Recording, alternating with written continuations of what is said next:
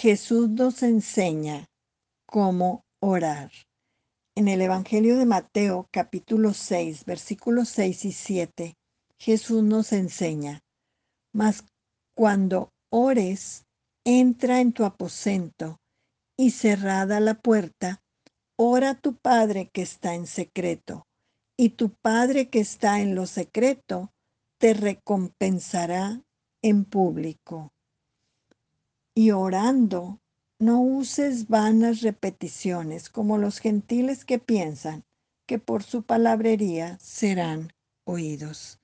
Aquí primeramente Jesús nos dice, entra en tu aposento y cierra la puerta y ora a tu Padre que está en lo secreto. Amados, entra en tu cuarto, en tu recámara, en tu cocina, donde tú vayas a estar a solas con Dios.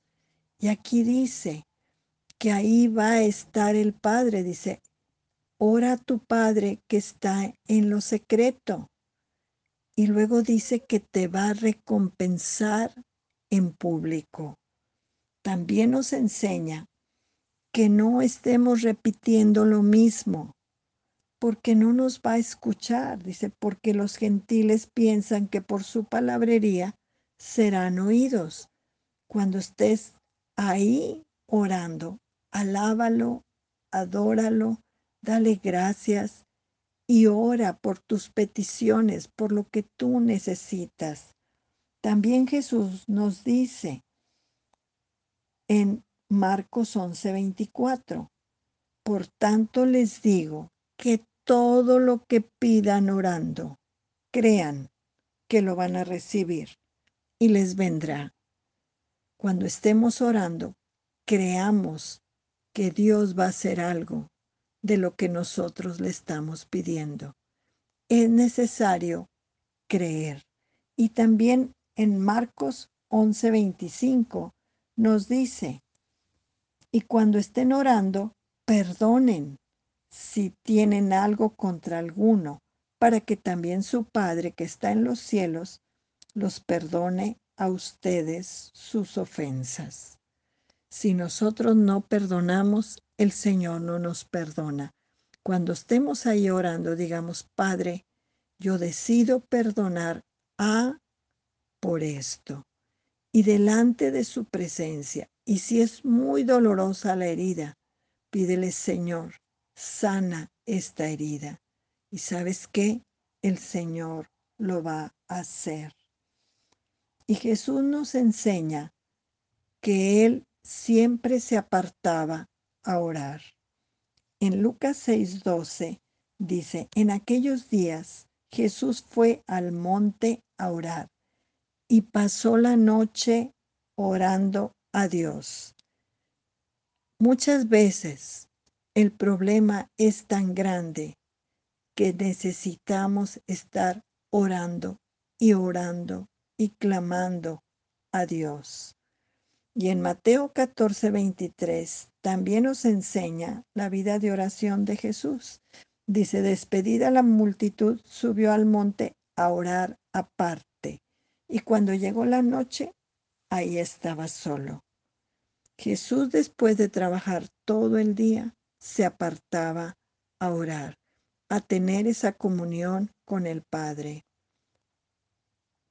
También en Marcos 6:46 Dice, y después que los hubo despedido, se fue al monte a orar. Mis amados, Jesús nos enseña la importancia de estar orando, orando en todo tiempo, buscarlo ahí a solas en tu aposento. Es necesario, mis amados. Y en Colosenses 1.9 dice, por lo cual también nosotros, desde el día que los oímos, no cesamos de orar por ustedes y de pedir que sean llenos del conocimiento de su voluntad en toda sabiduría e inteligencia espiritual. No cesemos de orar por nuestra familia, por nuestros amigos, por nuestros vecinos, por nuestra ciudad.